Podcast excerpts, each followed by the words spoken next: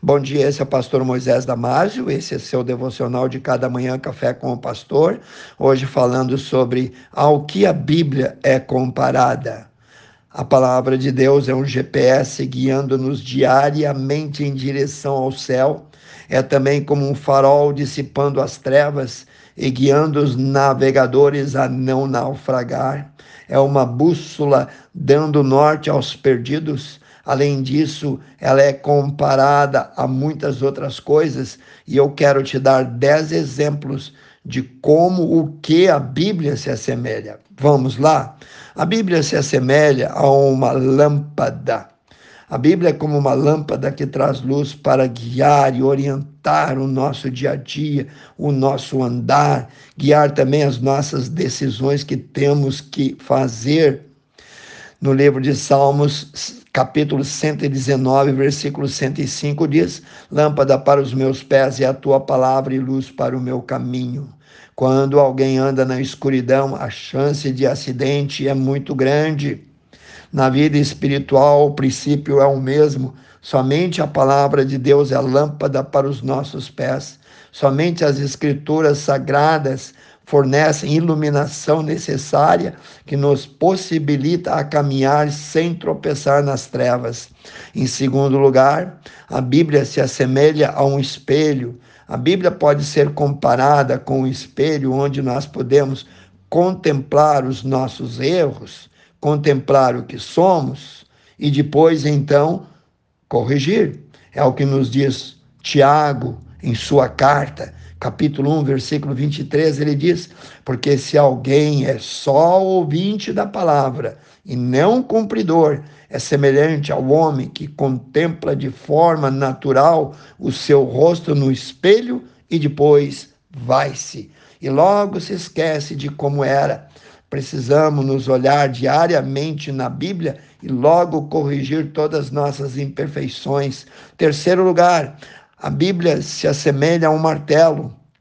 Assim como uma marreta quebra as pedras, os ensinos da Bíblia podem quebrar e penetrar em qualquer tipo de coração, por mais duro que seja. Ele diz lá, Jeremias 23, 29, não é a minha palavra, fogo, diz o Senhor, e martelo que esmiuça a penha. Em quarto lugar, a Bíblia se assemelha à água. No livro de Efésios, capítulo 5, 25 e 27, diz assim: ela é comparada à água. Isto mesmo, como a água pode fazer florescer um deserto morto e sem vida, ela também tem poder de lavar, de limpar, de purificar. E assim também a Bíblia purifica os nossos corações de qualquer sujeira do pecado. Em quinto lugar, a Bíblia se compara à espada. O apóstolo Paulo nos diz que a palavra de Deus é a espada do Espírito Santo. Ele diz assim em Efésios 6,17: Tomai também o capacete da salvação e a espada do Espírito, que é a palavra de Deus. Queridos, estamos em uma guerra contínua, uma guerra espiritual contra o pecado e contra o diabo, mas com a palavra do Espírito podemos nos tornar mais do que vencedores. Em sexto lugar, a Bíblia se compara ao mel. O salmista diz que os ensinamentos da Bíblia são mais doces do que o mel. Está lá em Salmos 19, 10. O ler e estudar a palavra de Deus se torna muito doce, muito gostoso. Isso aos que a leitura e a meditação da Bíblia se entregam. Em sétimo lugar, a Bíblia se compara à semente. Jesus comparou a palavra de Deus à semente que, caindo em boa terra, ou seja, em um coração fértil, um coração bom, produz muitos frutos, que por sua vez vão produzir infinitamente mais e mais. Está lá em Mateus 13, 19 a 23. Oitavo lugar, a Bíblia se compara ao fogo.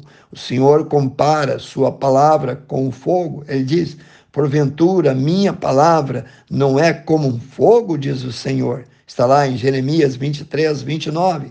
Todo lixo pode ser eliminado e queimado pelo fogo. Deixe o fogo da palavra de Deus arder em ti, te refinar, te depurar e purificar. Em nono lugar, a Bíblia é comparada a um pão. A palavra de Deus é pão para os famintos. Em Mateus 4,4, Jesus diz: Nem só de pão viverá o homem, mas de toda a palavra que sai da boca de Deus. Em último lugar, a Bíblia é comparada ao leite. A palavra de Deus é comparada ao leite para aqueles que estão crescendo, se desenvolvendo e aprendendo, amadurecendo na palavra. Em 1 Pedro 2,2 diz: Desejai afetuosamente, como meninos novamente nascidos, o leite racional não falsificado, para que por ele vades crescendo. Pense e repense nisso. Quero orar contigo, amantíssimo Deus. Abençoa, cuida, guarda, protege, Senhor, cada um que ouviu esse devocional. E coloca, Pai, desejo de ler, estudar, se aprofundar mais e mais na palavra de Deus. Eu oro e peço em nome de Jesus. Amém. Passe adiante esse devocional aos seus amigos, aos seus queridos, seus familiares, aos seus grupos. E eu te vejo no próximo Café com o Pastor.